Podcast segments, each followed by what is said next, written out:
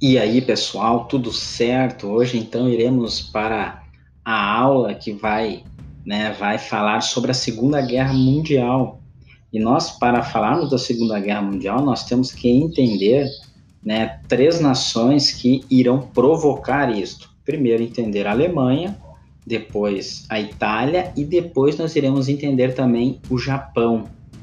Né? Mas antes eu queria, né, compartilhar com vocês né, essa relação da Segunda Guerra com a Primeira Guerra Mundial. A Primeira Guerra Mundial ela já tinha né, uh, dado muitos problemas, deixado muitos problemas econômicos.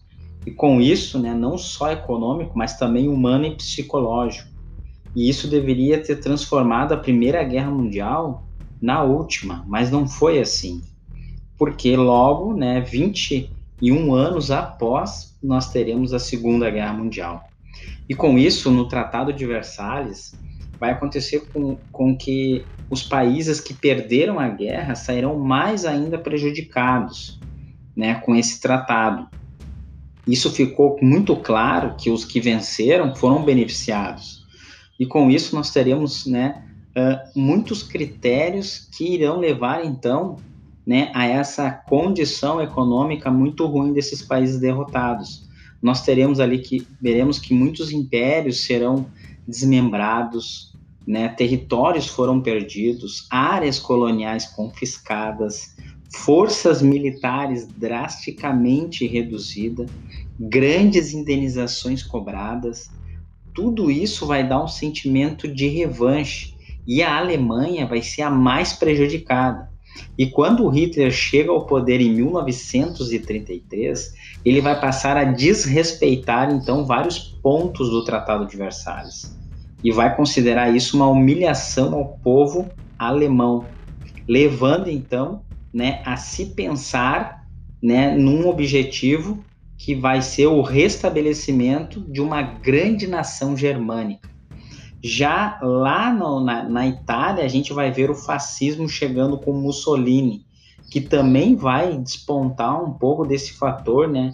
Desse fator militar expansionista, muito parecido com o nazismo, né? Do Estado fascista italiano. E, e isso vai ser, vai causar fontes de tensão, né? E, e o mundo inteiro ali, os países europeus irão acompanhar de um próximo conflito. E as pretensões italianas eram, né, principalmente no norte da África e sobre a região balcânica, que seria, no caso, a região ali da Sérvia, da antiga né, Tchecoslováquia, né, seria aquela região ali.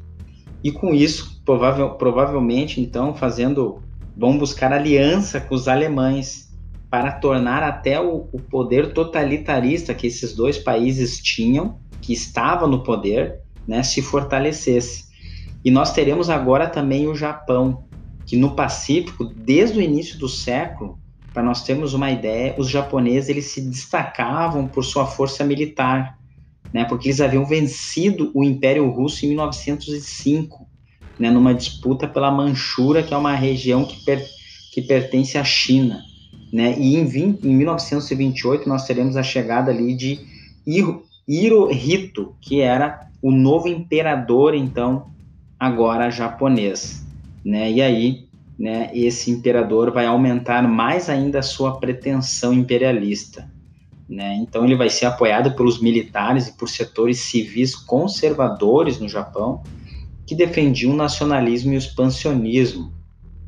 O imperador ele vai acabar intensificando o processo de expansão sobre a China no fim da década de 1930 e vai resultar então na Segunda Guerra Sino-Japonesa. Nós iremos ver também né, que o governo japonês ele mantinha uma forte oposição às ideias comunistas, né, e isso vai levar então um, um pacto assinado com os nazistas.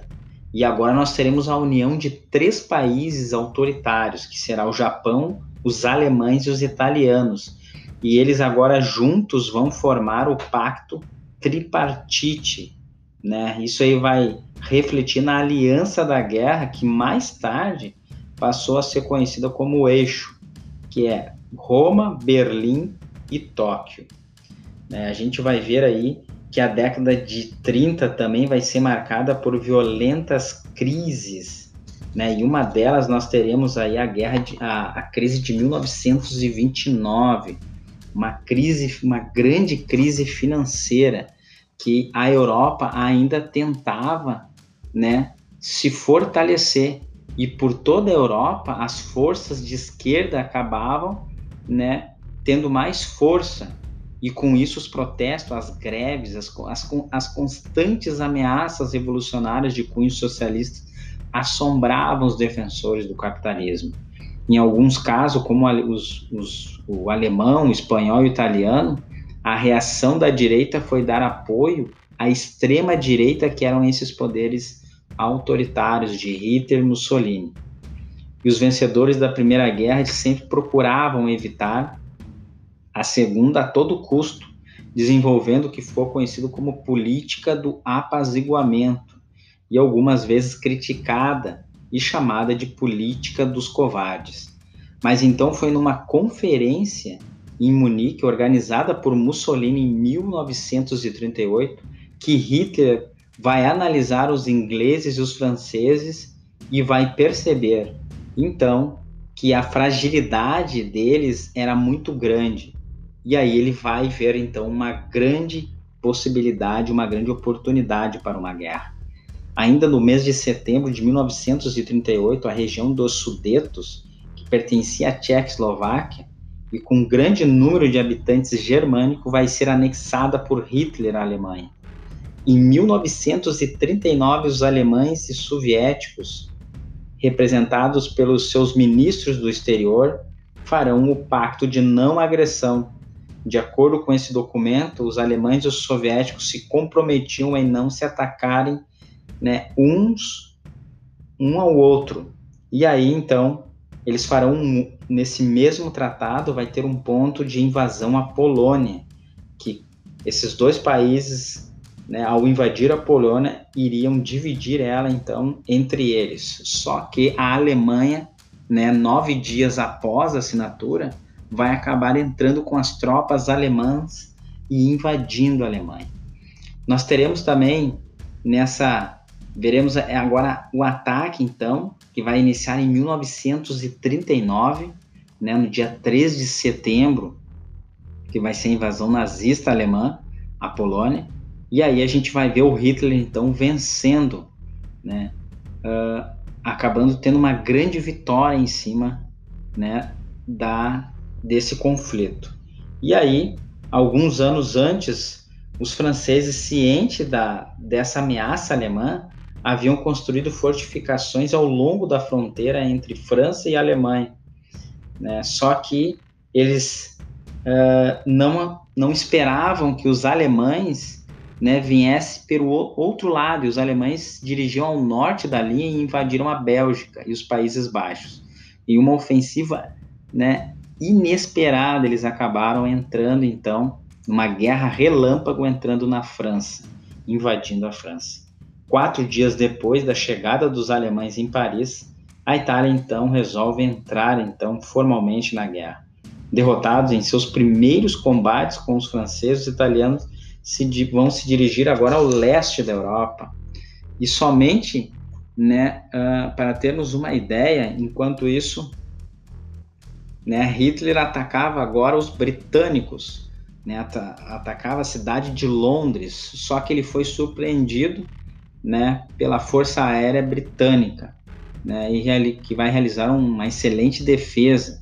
A partir disso, o Hitler então vai decidir adiar a invasão ao território inglês, né, pelo fato de geograficamente ser um território difícil e só poder atacar né, com a sua a sua força aérea e ainda havia sido né, é, muitas baixas, eles então irão projetar né, uma invasão para a União Soviética. E no dia 22 de junho de 1941, vão iniciar então a entrada no território né, uh, soviético. A superioridade alemã ela era inquestionável naquele momento. Só que o problema ali era o território soviético. As tropas alemãs se aproximavam e os próprios soviéticos promoviam a destruição de todo o sistema da cidade de tal modo, para termos uma ideia, que as tropas alemãs chegavam e não encontravam meio de descanso, alimentação e nem reabastecimento. Né? Essas distâncias eram muito grandes né, para que viesse algum abastecimento longe. Né? E isso vai dificultar muito o movimento do, do exército alemão dentro né, do território soviético. Cidades como Leningrado, Moscou, Stalingrado serão cercadas até por meses pelos alemães. Então, né, finalmente, os soviéticos agora eles começam a tomar essas cidades, eles irão começar agora né, uh, entrar em conflito e no dia em 1942, uhum. em julho, Stalingrado então uh, ela vai então ser retomada pelos soviéticos. Sete meses depois, nós teremos também, né, a, né, em combates russos, né, obtendo a vitória em cima dos alemães, né, e a vitória soviética agora, né, estava virando a guerra. Né? E a partir desse episódio, né, a gente vai ver que os alemães irão in iniciar sua retirada depois de 1942. E as tropas soviéticas irão partir em perseguição às forças alemãs. Então, né, nós iremos ver agora o ponto final dessa história, né, os, os russos indo até Berlim. Né, então, dando a definitiva derrota dos alemães. Queridos, muito obrigado, agradeço a todos, né? E fiquem então com Deus.